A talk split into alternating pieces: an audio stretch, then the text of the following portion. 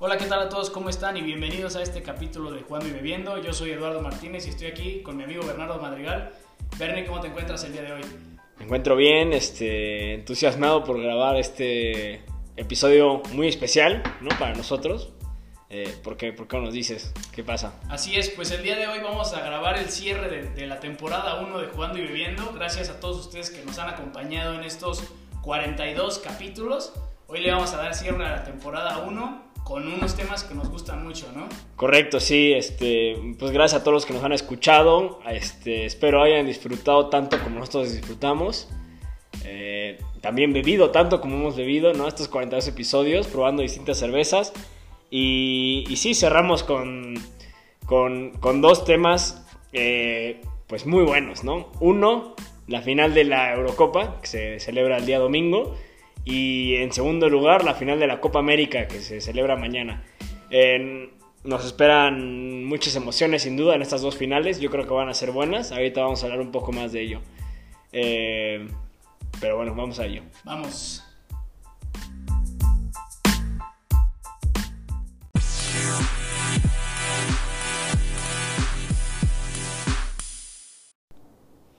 Y para hablar de este tema, Edu, ¿qué, qué vamos a tomar?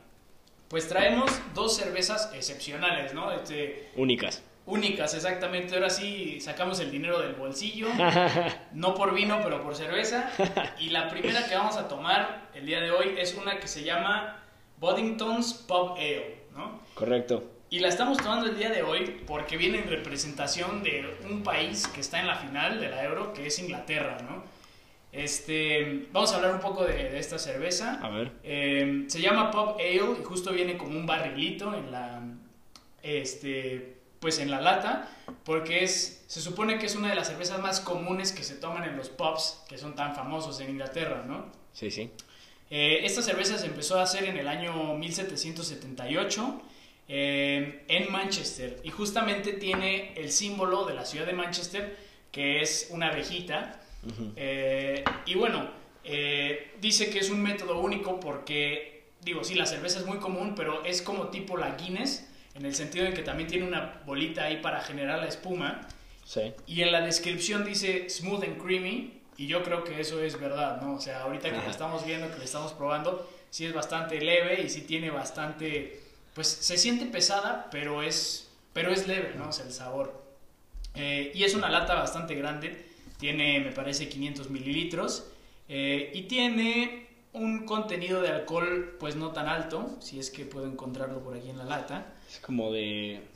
Aquí Ah, de 4.6, entonces sí es, este, sí es menor a la que vamos a tomar después. Sí. ¿Y por qué no nos hablas de una vez de la que vamos a tomar después y por qué la elegimos? Perfecto. Pues sí, les digo de una vez, les anticipo lo que vamos a estar tomando, porque en este tema seguro que nos llevará un tiempo, entonces nos va a dar tiempo para tomar estas dos cervezas. Vamos a tomar una birria del Borgo Lisa. Eh, una cerveza, como habrán podido este, anticipar por mi intento de pronunciación, es de Italia. Eh, es un estilo muy especial porque es un estilo Italian Lager, ¿no? Así se le conoce popularmente. Eh, sí hay ligeras diferencias respecto al lager normal, ¿no? ¿no? es solo que el origen sea italiano, sino que la misma empresa que produce esta cerveza especifica que están usando eh, unas maltas, eh, o sea, en su mezcla de maltas, usan un trigo antiguo de la, del territorio italiano que se llama grano capellini, o, grano capelli, perdón, y este le da una mayor intensidad eh, pero al mismo tiempo la hace más suave, ¿no? Eh, una cosa extraña. Y el otro elemento que la caracteriza es que tiene una cáscara de naranja, digamos, que es un ingrediente, la verdad es que atípico para este estilo de cerveza, ¿no? Que generalmente no trae esto, no es o sea, la ley de pureza alemana yo creo que definitivamente no aprobaría este, esta combinación. Eh, y este, este, este toque de naranja, pues le da un toque más fresco y un toque más italiano. Este, y los la escogemos esta, eh, precisamente porque Italia es otro de los equipos clasificados a, eh, a la final. Y bueno, nada más para concluir, pues este, esta cerveza tiene un 5% de alcohol. Y, bueno, tiene un IBU, que ya hemos explicado que es anteriormente, de, de 20. Entonces no es tan agria, ¿no? Pero este, pues vamos a ver qué tal, ¿no? Así es, así es. Pues miren, entonces si las quieren ustedes encontrar es Boddington's Pale Ale y Lisa Birra del Borgo y esas las vamos a calificar al final. Pero me gustaría empezar de esta manera. A ver. Yo siento que estas cervezas caracterizan, caracterizan perfectamente los equipos de la final. ¿Por qué? Ah, caray. Tenemos una Ah, caray. italiana Ajá, fina, con Por toques interesantes. por supuesto. Y tenemos una inglesa, muy inglesa, pero bastante normalita, diría yo, ¿no? Digamos, este, muy normal, pero muy vendida. Así es. puede ser, puede Sí, ser. sí, sí, sí, sí. No, sí, concuerdo. Este, unos... Quiero, quiero antes de entrar al tema, bien, bien, decir dos cosas. Primero, como ya es tradición, es mandar un saludo a dos personas que nos están escuchando de mi trabajo. Eh, Silvia y Marina, gracias por escucharlo y por compartir este podcast. Espero que lo estén escuchando y disfrutando también. Y, y segundo, hablemos un poco de nuestros pronósticos del, este, de la euro, ¿no? Por favor, no. Por favor, sí, porque creo, y hay que presumirlo, que aquí hay dos personas que, que saben de fútbol y lo pueden comprobar, ¿no? Tú estás en el top 3% de las predicciones de la Eurocopa, ¿no? Sí, sí, al parecer. Y yo no quiero sonar presumido, pero estoy muy orgulloso de esto que he conseguido. Soy el número 634 del mundo, de casi 2 millones de personas que participaron, ¿no? Entonces, eh, al- algo sabremos, ¿no? Algo, algo sabes. Pero además, ¿qué, qué te hace más feliz? ¿El saber que te encuentras dentro del punto 32% de la población mundial que sabe de la euro o los 700 pesos que te vas a llevar al rato? Mil pesos. Mil pesos. ¿no? bueno, 300 son para mí, ¿no? Ah, ah, caray, ah, caray, ah, caray. Este. No, creo que honestamente me da más gusto el saber que. Este. Que estamos como en el. En ese top, ¿no? Porque demuestra que hemos. O sea, y, y este podcast es evidencia de ello, ¿no? Los cuarenta y tantos episodios que mencionaste ahorita. Es evidencia de que hemos estado siguiendo estas ligas, a estos jugadores, a, cómo llegan los equipos y hasta cierto punto demuestra que nuestros análisis previos, durante y ahorita este, son hasta cierto punto acertados, ¿no? Entonces, a mí me parece que esto nos da cierto, cierta credibilidad, cierto, Claro. cierto respeto. Sí. Ahora sí, hablemos de la final, ¿no? Y voy a empezar por el equipo que dices, este, muy normal, ¿no? Que es el equipo inglés. ¿Cómo llega este equipo y qué te parece? Pues yo siento que, eh, bueno, no- y nosotros lo dijimos aquí al principio, hablábamos de una Inglaterra que no tenía nada de especial, ¿no? O sea, un entrenador bastante, pues, normal en términos de calidad en comparación con otros que podía haber en la Eurocopa, Sí. que tienen un desempeño en grupos que puede decirse fue bueno, pero tampoco fue el más emocionante, pero que al final saben utilizar esta manera de, de- de ganar, ¿no? Saben ganar Sí. en este torneo. Y bueno, ahorita hablaremos un poco más de, de la semifinal en sí, pero llegan de una manera un poco inesperada, pero pues bastante lógica, ¿no? O sea, sabiendo utilizar... ¿Inesperado? O sea, ¿sí, sí, sí lo veías tan inesperado el que llegara? Eh, pues mira, no, no, no, no te voy a decir que sea 100% inesperado, o sea, traen buen equipo, ¿no?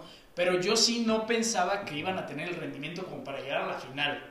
Los veía, los veía tal, tal vez en cuartos, a lo mucho quedando en semifinales, ¿no? Y no fue fácil.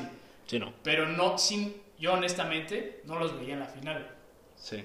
Ahora, a diferencia de Italia, ¿no? ¿Por qué no nos dices cómo llega Italia?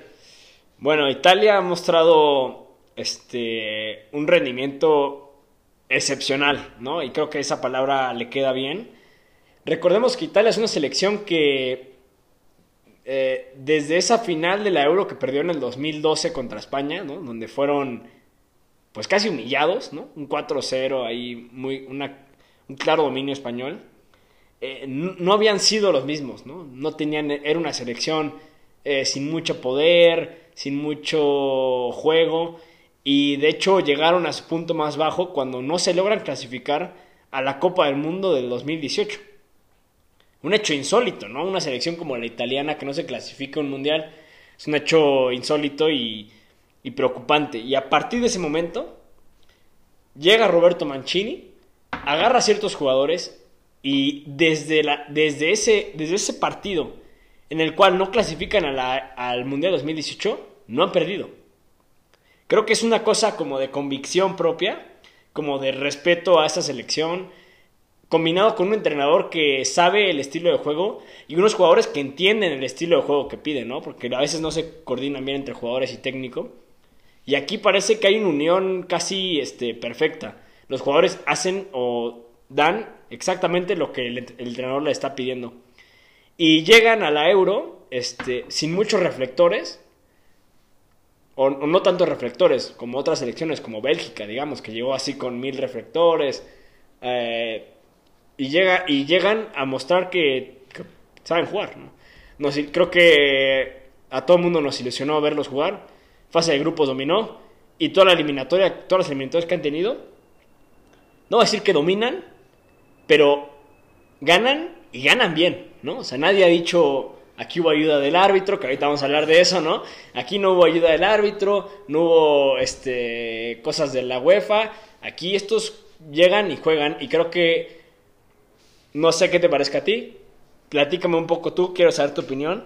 El estilo de juego italiano, ¿no te parece lo mejor que hemos visto en este Euro? Sí, sí, sin duda. O sea, yo, yo, yo creo que, y no me canso de decirlo, eh, es un juego bastante ofensivo, pero además es sin, involucra varias cosas. O sea, involucra eh, intensidad, porque juegan de una manera intensa, presionan al frente, pero además mucha técnica, ¿no? O sea, pases bonitos, este, un poco de todo, ¿no? Se involucra mucho la media para anotar los goles, o sea, Chiro y Móvil sí ha metido algunos goles, pero no ha sido ni cerca lo que fue Lukaku con Bélgica, ¿no?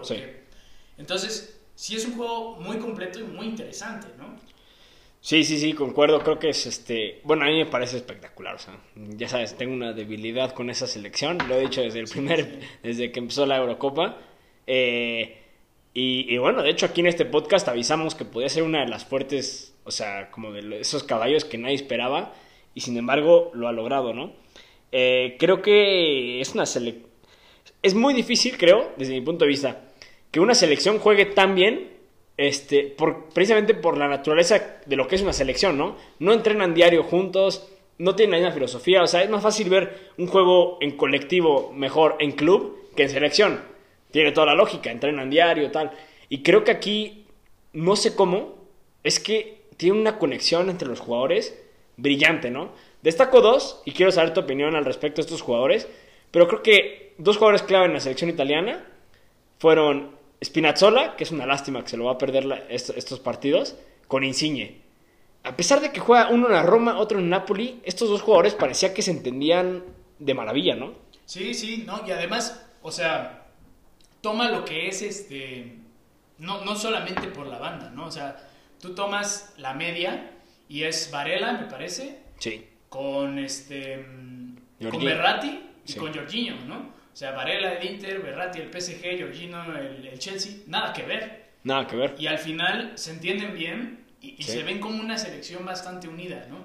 Y tú le agregas a Locatelli que, digamos, están en un equipo, creo que es el Sassuolo, o sea, ni siquiera es así top mundial y se entienden muy bien, ¿no? Sí, sí. Hablemos ahora del, del partido en sí contra España. Venga. ¿Qué te, ¿Qué te, pareció ese partido?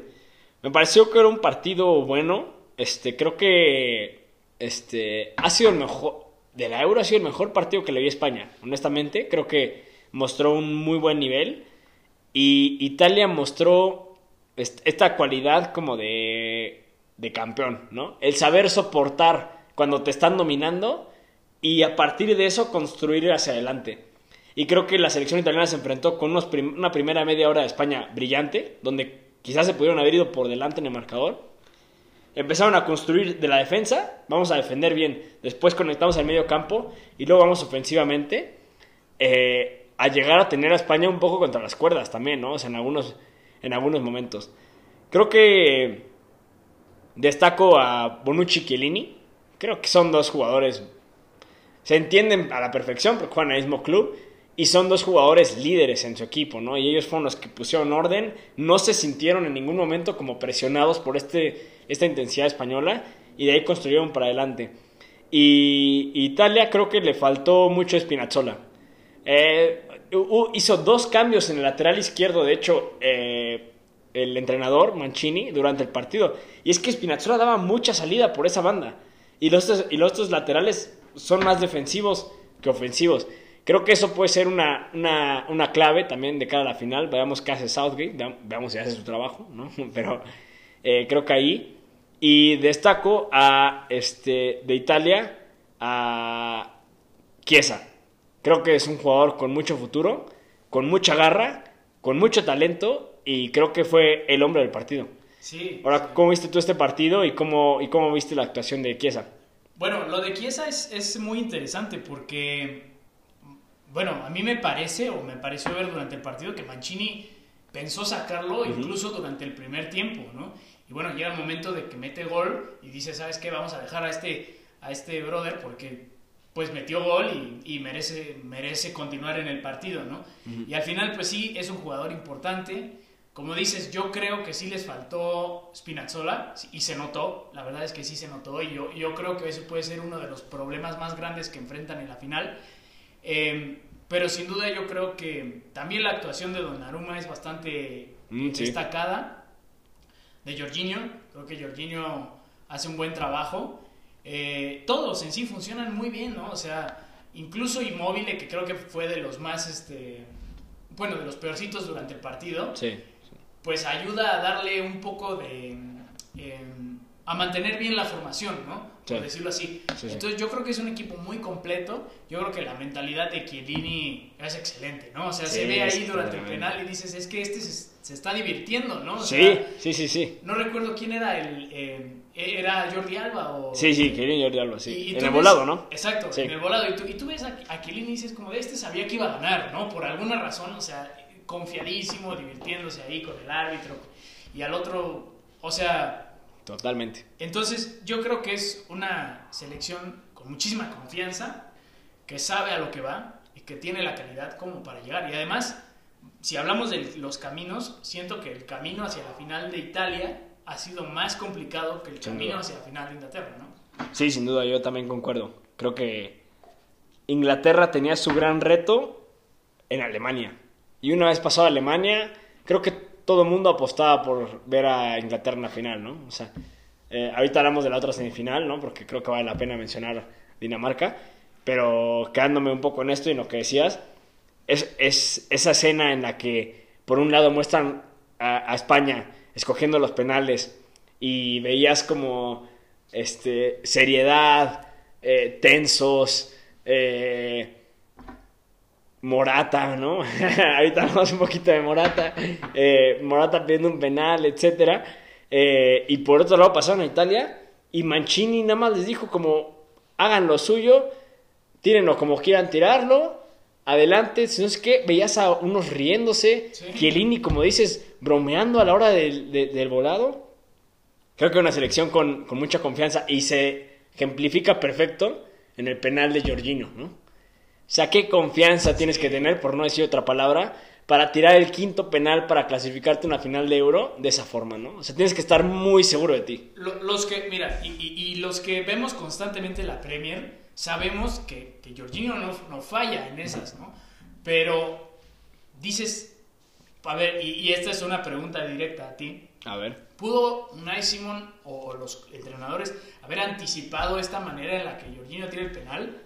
Porque ese brinco saben que viene y al final, por ejemplo, Bruno Fernández tira el penal así, pero le pega duro y Jorginho la, la pasa, ¿no? No, no, no, fue una cosa, sí. Entonces ahí es, sí, tiene muchísima calidad, pero por otro lado, ahí pudo haber habido algún tipo de deficiencia por parte de, España, ¿no? Sí, sí, puede ser que, este, que no la esperaba o, o no sé, no, no, sé, no sé bien qué pasó por la mente de Unai Simón. Simón, no, tampoco sé qué, pensaba la mitad del torneo, pero bueno, eh, creo que esa cara de Unai Simón cuando, cuando como que se le quiebra la cadera con esa, con esa finta que le hizo en el penal, eh, ejemplifica perfecto lo que, o sea, como la sensación española, ¿no? Que es como un, bueno, lo intenté, ¿no? Y, y, bien, ¿no? O sea, y bien, porque la verdad es que jugaron, bien, jugaron bien pero es que esta selección italiana viene sobrada de talento, de confianza, de caridad. Eh, Sí me sorprende, sí me sorprende Jorginho. O sea, tú lo mencionabas ahorita, creo que no hemos hablado un poco bien de él. Ya están pidiendo hasta el balón de oro, que me parece un poquito exagerado. Pero creo que sí es una pieza fundamental en este equipo. Eh, y puede ser uno de los factores decisivos en la final, ¿no crees? Pues sí, sí, porque al final este, el medio campo, Inglaterra lo pierde contra Dinamarca y ahorita vamos a pasar allá. Y, y, el medio campo de Italia es lo más importante que tienen, ¿no? Al final. Correcto, sí, sí, sí. Pues bueno, nada más como para cerrar esta parte de cómo llega a Italia, este, como, ¿qué, qué, qué es lo que más te gusta de esta selección? O sea, ya de todos los partidos que has visto, sí. A mí, la verdad. Porque has mencionado defensa, has mencionado medio campo y has mencionado algunos delanteros. Sí. ¿Qué es lo que más te gusta? O sea, ¿qué disfrutas? Ah, yo disfruto mucho este medio campo, la verdad. ¿Sí? O sea, a mí me, me, parece que ahí es donde el partido se gana y se pierde con esta selección. Sí. Y me parece que, que traen un medio campo muy completo, ¿no? O sea, tiene un Jorginho que, que sabe como calmar el partido y distribuir. Tiene a un Berratti que es uno de los mejores en robar balones y presionar. Y tienen a Varela que, yendo hacia adelante, pues es muy bueno, ¿no? ¿A ti qué es lo que más te gusta? Creo que me, me gusta mucho mover este, por cosas un poco, o sea, por personajes un poco más específicos. Chiesa uh -huh. y Lorenzo Insigne. Chiesa ya mencioné un poquito por qué, porque creo que es un jugador joven, con mucho talento, mucho futuro, eh, igual que Varela, ¿no? Por supuesto, que vimos. No, nos tocó presenciar un golazo, ¿no? De no, no en esta euro, desgraciadamente, no, no. O sea, en vivo, pero eh, allá. Sí, sí, sí. Pero creo que es, es, es, un poquito como Varela, o sea, es un jugador joven, con talento, con futuro, eh, con mucha intensidad, mucha garra, y creo que le depara un, un, buen futuro ahí en la Juventus o donde sea que termine jugando. Y, y Lorenzo Insigne creo que está demostrando que es un jugador de talla mundial, ¿no? Sí juega en el Nápoles, sí no gana un solo título, ¿no? como, como es en Nápoles, pero creo que en esta Euro está demostrando que si Lorenzo Insigne, tú lo pasas de Nápoles a un equipo top, ¿no? Te puede dar este muchísimo. Asistencia, gol, salida, todo. O sea, creo que es un jugador muy completo. Me extraña que no haya rumores de gente que lo quiere fichar, ¿no? El primero tendría que ser el, el Chelsea, que siempre quiere a todo el mundo. Pero creo que es un jugador que el Chelsea, el City, eh, el United, bueno, no, el United porque tiene a Rashford, pero, pero digamos, cualquier equipo no tendría por qué despreciar a un jugador como Lorenzo Insigne, ¿no? Creo que, creo que es un jugador de talla mundial y con eso me quedo. Vale, pues vámonos a la siguiente semifinal. Venga. Este, digo, hablamos otra vez empezando como desde atrás. Ya dijimos un poquito que pues Inglaterra no, no, no digo, a ver, la fase de grupos la gana, ha tenido un camino un poco fácil, eh, o bueno, más fácil compara a comparación con el de Italia, pero en el partido de Alemania, la verdad, yo sí siento que ahí demostraron que merecían estar en la final. En ese Híjole. partido contra Alemania. Porque lo supieron ganar. Fuera de cómo jugaban, porque, porque lo supieron ganar y se quitaron de encima Sí. algo importantísimo para los ingleses que es son los alemanes, ¿no? Que, Ja. que los tienen así. Sí, sea, el peso de la historia, ¿no? Así es. Así que a es. veces es más fuerte que el peso del cansancio o cualquier otra cosa. A veces el- la historia pesa más. Creo que, bien lo dices tú, ¿no? Es una selección que tiene quizá más, este, más ganas, más, este, entusiasmo que juego, ¿no? Y ese entusiasmo, esas ganas como de, de lograr algo histórico, de conseguir un título para esa selección que desde el 55, tengo entendido, no levanta un título Desde el 66, 66 fue la final que le ganaron, bueno, el Mundial, que fue en Inglaterra, 66. 66, Ok. pero son 55 años de que no Ah. nada. Me acordaba del 55 de alguna forma, pero sí. 55 años, una, no ganar nada en un país eh, tan futbolero, ¿no? Donde se jactan de tener la mejor liga del mundo, etcétera. eh, creo que es un golpe duro y tuvieron una generación brillante ahí. Bueno, han tenido varias, digo, pero que yo me acuerde, esa generación de Lampard, Gerard, etcétera, no lograron conseguir ningún título y ahora llega esta generación como con ganas.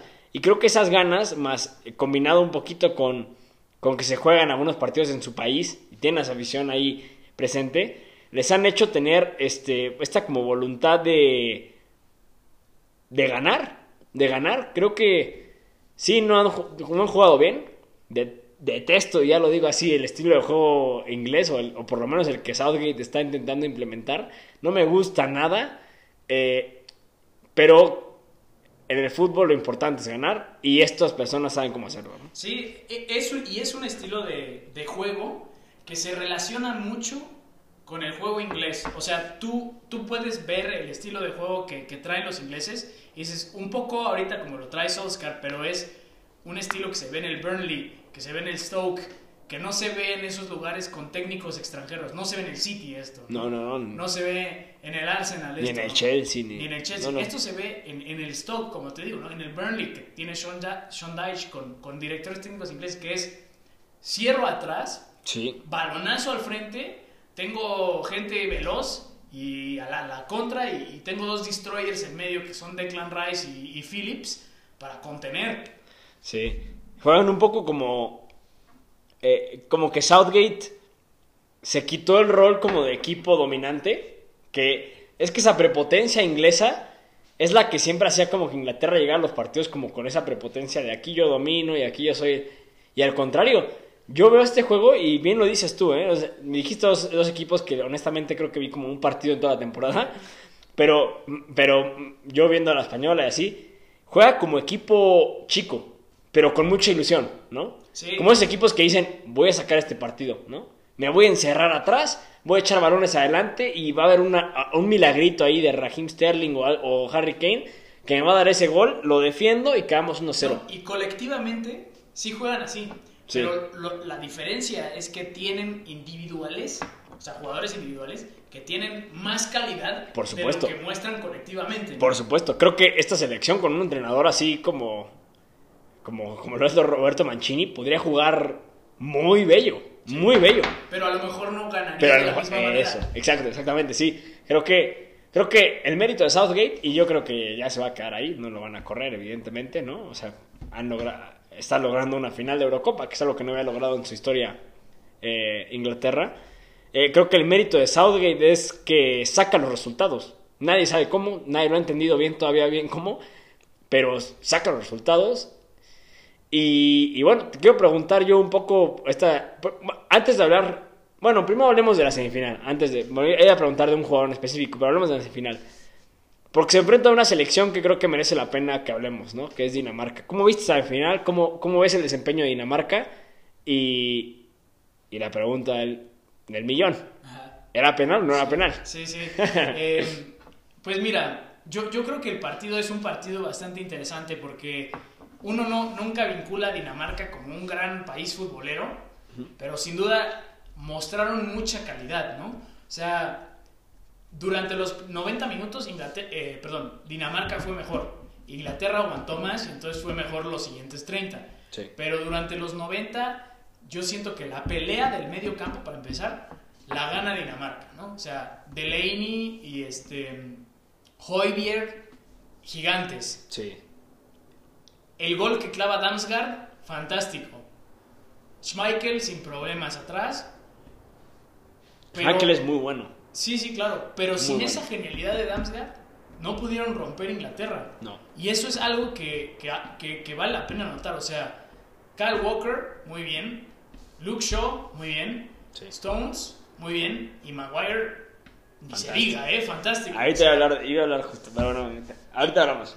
Y ahora, pasando a la media, Ajá. se nota ahí la deficiencia porque es un medio defensivo con un. Pues como. Bueno, dos medio destroyers ahí, pero ninguno tiene la calidad como para detener el balón y, y- y jugar un poquito, ¿no? O sea, Declan Rice roba y avienta el balón para adelante y Calvin Phillips se, la- se dedica a robar el balón, ¿no?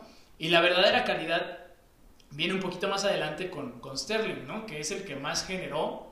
Harry Kane, la verdad, no me parece que haya hecho el mejor partido y no ha tenido el mejor torneo. No, no, sin duda no. Y del lado derecho, Saka tiene un buen partido, ¿no? O sea, y, y de nuevo, o sea, verticalidad por las bandas. De lo que se puede esperar de este equipo inglés, eso hicieron, ¿no? Pero Dinamarca tiene un. ju- Jugó mejor, jugó más bonito, jugó Sí. más al fútbol. ¿Era penal? Yo creo que no. ¿Y por qué se marcó entonces? O más bien, ¿por qué no entró el bar? Ajá. Esa es una duda que ahí me queda. No, sí entró el VAR, ¿no? El, el- el penal se revisa con el VAR, porque todos los penales se revisan con el VAR. Claro, pero ¿por qué no lo llamó, final- no? O sea, eh, a lo que me refiero es, no lo llamó al árbitro a verlo, ¿no? Sí, no, no lo llama, lo, lo marca y, y, ¿No era como para ir a verlo? y, y ahí te va, así te reviro la pregunta y te digo que si aquí se ve que el VAR es un fracaso. Híjole, es una dura, es una dura pregunta, ¿eh? Es una dura pregunta. Porque además aquí Este- habíamos- veníamos hablando de que lo estaban haciendo muy rápido y estaba saliendo muy bien. Sí. Y, y el, el- el propio hecho de que tú me hayas hecho la pregunta de fue penal o no, para mí demuestra un fracaso del VAR. Sí, sí, hasta cierto punto. Hasta cierto punto sí es un fracaso. Eh, no sé, o sea, no me queda claro. Ya, ya la gente empezó a especular que si, ah, la UEFA le debió un favor a Inglaterra por lo de la Superliga y esas cosas. Que prefiero, yo prefiero, como por mi tranquilidad, pensar que no. O sea, que no, que no hay amaño en este tipo de cosas. Eh, y más bien tiene que ver con una cosa de cuándo entra el bar y cuándo no entra el bar, ¿no?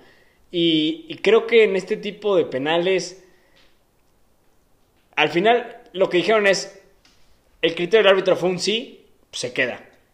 Pero entonces lo que te pregunta es, ¿por qué gastar una millonada? Porque lo están gastando millones en implementación del VAR, si al final va a ser el, el criterio del árbitro el que determine. Creo que mete más polémica el hecho de que haya VAR y no, se- no entre, a, a que si no hubiera VAR y hubiera marcado el penal. Porque si no hay VAR y lo marca el penal, pues bueno, la gente iba a decir, bueno, pues el árbitro vio el penal y, y se acabó. Y ahora el debate es, ¿por qué no el VAR le llamó al árbitro a decirle, ve a verlo? Porque es posible que esto no sea un penal, ¿no? Eh, creo que estás agregando de manera innecesaria. Tú metes el VAR para quitar polémica y estás agregando un factor de polémica que no tendría que existir. No creo que el VAR sea inservible. A mí me gusta el VAR. Creo que es una herramienta que funciona. Pero sigo creyendo que la implementación del VAR tiene que definirse mejor. Tiene que definirse bien, bien, bien cómo funciona, explicar bien, uni- unificar criterios entre ligas y entre torneos, ¿no? Porque lo decíamos el otro día, aquí es muy rápido. Y en español y en inglés había veces que 10 minutos. 10 minutos trazando una línea, ¿no? Y dices, esto le quita todo el efecto como de emoción de ya clavé el gol, eh, enfría a los jugadores. Creo que la conclusión sería, no creo que sea un fracaso, creo que es un llamado de atención a, a los que implementan el VAR. Ok, ¿no? ok. Voy a ahora sí hablar un poquito de, de Inglaterra y es que creo que eh, mencionaba, bueno, más bien del partido de Inglaterra contra Dinamarca, creo que no fue el partido más brillante de Dinamarca, pero ah, logran este, mostrar que es una selección con mucho futuro, ¿no?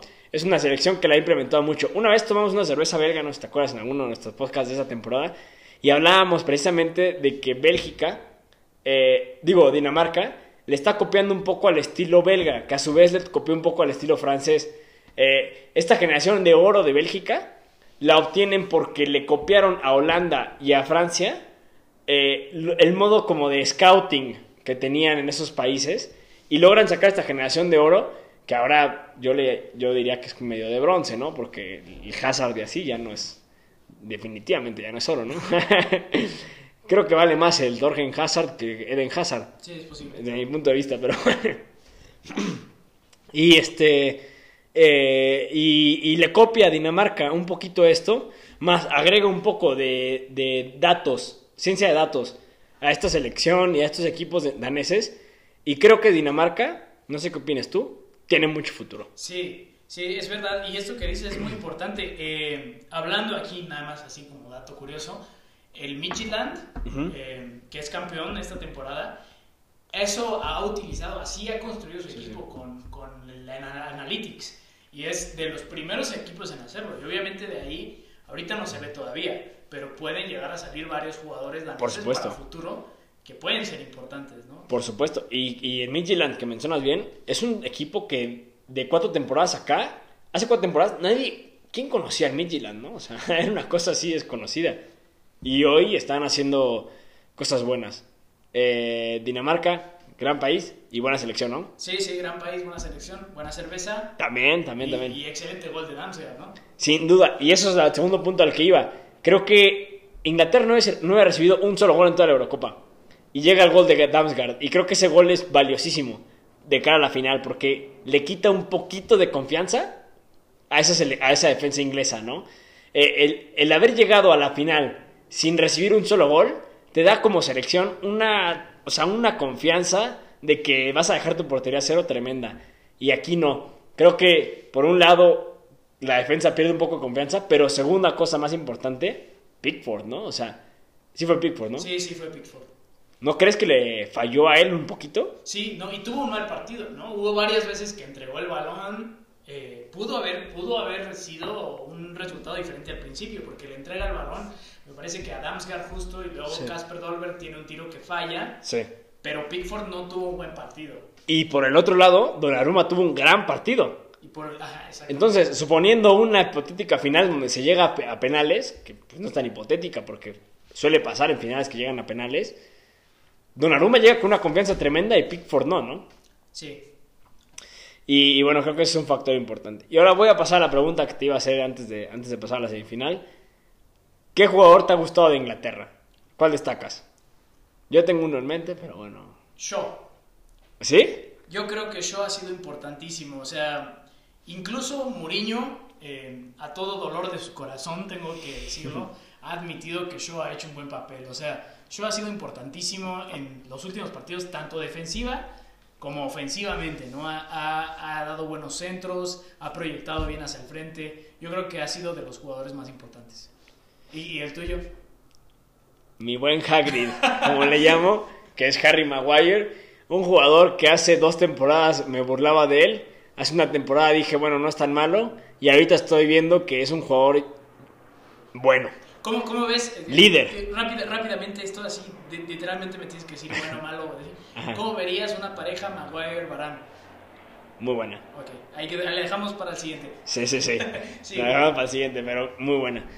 Eh, sí, no, Maguire me, me sorprendió. O sea, honestamente no hay muchos partidos del United esta temporada, como bien sabes, vi algunos pocos. Pero creo que mostró, primero que es un buen, un buen central. Que eso hace una temporada, como te dije, yo ya sabía que era un buen central, ¿no? Eh, dejé mis críticas y el precio sobrevalorado con el que llegó a United, porque honestamente fue sobrevalorado. Pero dije, bueno, es un buen central, hasta ahí. Y ahorita está mostrando que además de buen central, es un líder, ¿no? Es un líder que comanda defensa, que, que, los, que lo escuchan en ese equipo y que, y que puede soportar como, como ese peso, ¿no? Esa responsabilidad de, de defender de Inglaterra, que Inglaterra nunca se ha, nunca se ha determinado, o sea, nunca se ha caracterizado por buenos defensas, ¿no? Al contrario de la selección italiana, donde sí ha habido muy buenos defensas en la historia, Inglaterra es, un, es, una, es, una selección que se caracteriza más por buenos mediocampistas, como tuvo Gerard y Lampard que mencionaba hace rato, y por buenos delanteros, ¿no? Como Rooney. eh, Rooney, este... Best, ¿no? También en inglés. No, irlandés. Ah, irlandés, no, Pero bueno, a diferencia del tiempo de Ferdinand y Lampard, Ándale, sí, perdón, sí. y Terry, Sí. ahorita Maguire Stones parece que es inclusive mejor defensa cuando, si tú Bueno. dices Terry y Ferdinand, no, no debería de serlo. No, por supuesto que no. eso- Esos son. No, sabe, no sé si decir que es mejor defensa. A mí Stones no me convence. Pero bueno. Pero Maguire creo que, me, creo que va a ser una pieza clave en la final. O sea. El triunfo de Inglaterra, creo yo, pasa porque dejen su portería cero ante una Italia ofensiva al 100%, ¿no? ¿Cómo crees que, cuál, cuál crees que, que vaya a ser la alineación de, bueno, de ambos equipos? ¿Y Ok. dónde ves la debilidad de, digo, yo te pregunto a ti de Italia, ¿dónde ves la debilidad de Italia? La debilidad la de Italia la veo, este, no voy a decir una línea en específico, voy a decir en el cansancio. Es una selección cansada porque algunos jugadores acumulan muchos minutos, ¿no? Lorenzo Insigne decía ahorita, por ejemplo, es un jugador que ya no aguantó los tiempos extra contra España. O sea, ya, ya no llegó, ¿no? Y creo que de cara a, a la final, pues podría ser que las piernas no le den y entonces esa salida, esa proyección ofensiva que da Lorenzo Insigne eh, no se logre. Eh, tú, bueno, antes de que pase mi alineación, ¿tú, ¿tú cuál crees la debilidad?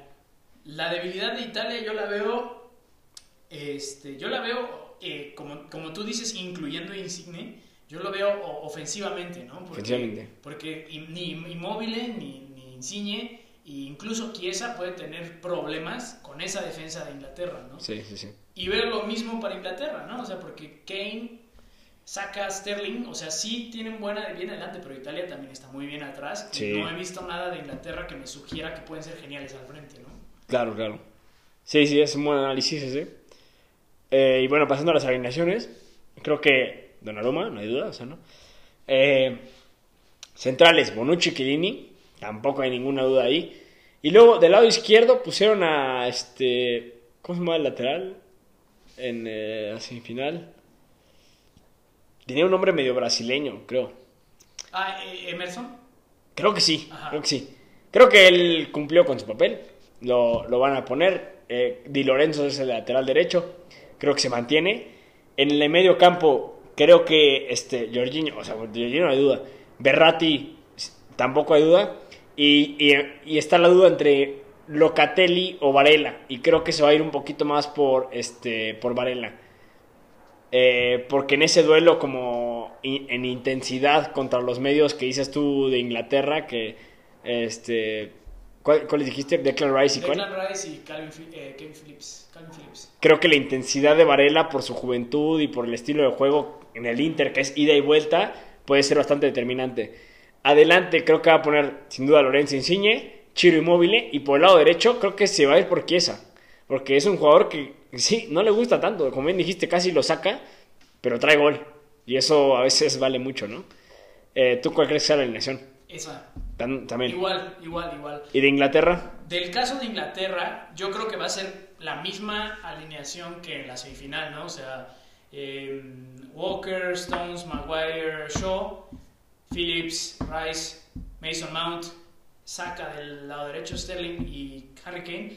Pienso, y esto es solo un hipotético, y en mi opinión debería hacerlo, no creo que lo haga, A ver. debería reemplazar a Mason Mount. Me parece que Mason Mount ha sido de los peorcitos en los últimos partidos por Jack Grealish, pero no creo que lo vaya a hacer. Yo creo que va a dejar a Mount. Híjole, yo justamente iba a decir sobre Grealish. Es un jugador que desconocía, honestamente desconocía. Pero el público tiene un clamor por este jugador, sí, lo no sé por lo- qué. Lo piden por- Sí. porque e- e- es un jugador que hace, la- hace que las cosas pasen. Sí. Y es, eh, digo, la, la Premier se le conoce porque es el jugador más fauleado, ¿no? Porque de de todas, todas le pegan. Ah. Y, y siempre hace algo, ¿no? Conecta algo. Y, y Mount ha estado bajón, en mi opinión. Pues, pues yo justamente el cambio que le haría, yo creo que al final se iba a apostar por Grealish.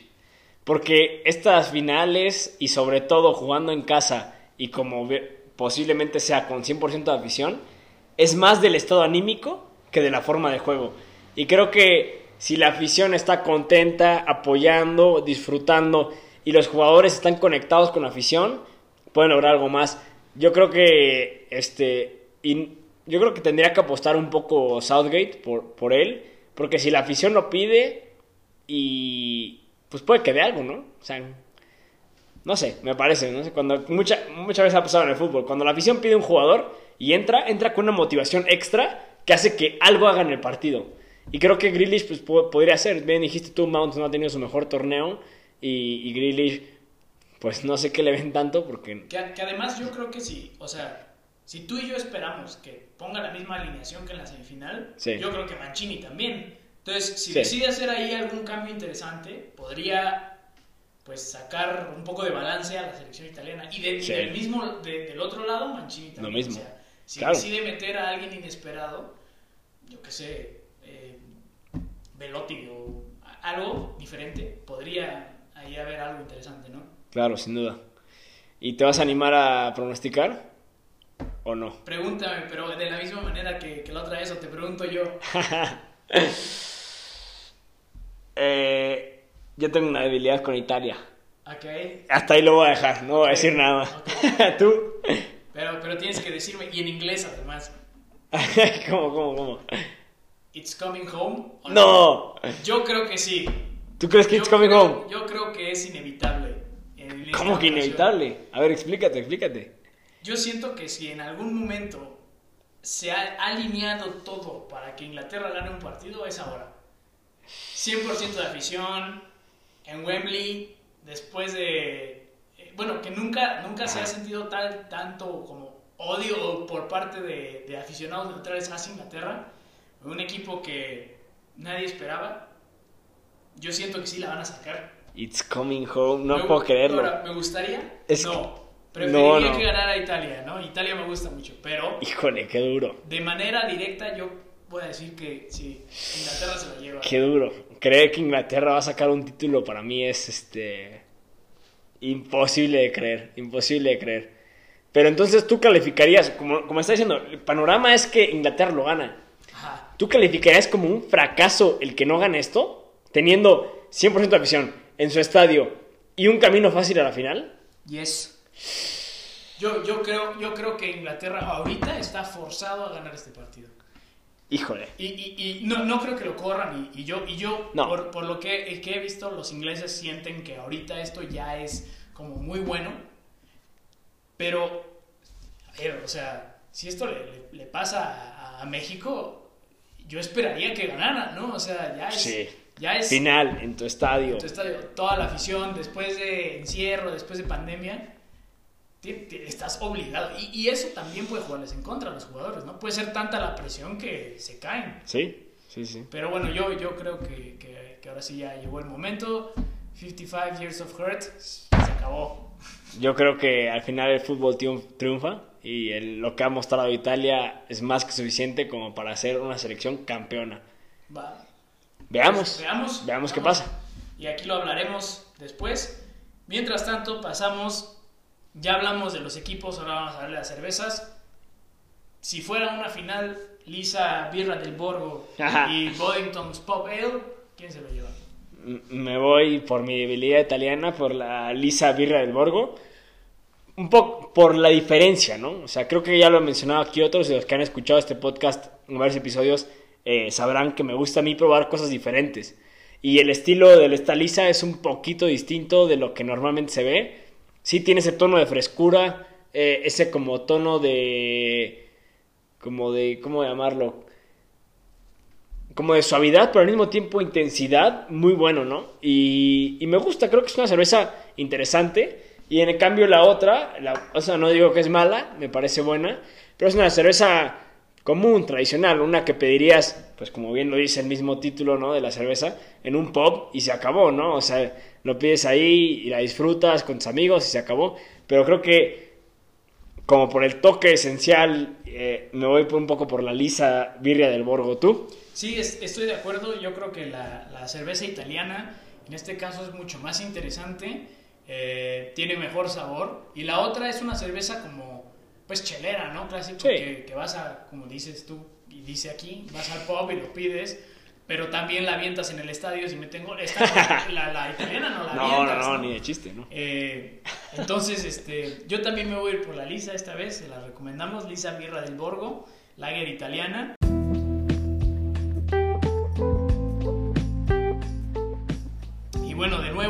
Agradecemos por acompañarnos en estos 42 capítulos hasta el día de hoy. Recuerden que siempre nos pueden seguir en arroba jugando y bebiendo podcast en Twitter y J, no, perdón, JIB podcast en Twitter y jugando y bebiendo en Instagram. Bernie, a ti te pueden encontrar también por ahí, por las plataformas. Ahí me pueden encontrar en Twitter como arroba berniemp, en Instagram como arroba bernardo-mp. Ahí estoy por si quieren hacerme algún comentario y este, como dice, como dices tú, mu- muchas gracias por escucharnos los que nos escucharon. Esperemos que hayan disfrutado igual que nosotros lo hicimos porque disfrutamos mucho grabar este podcast.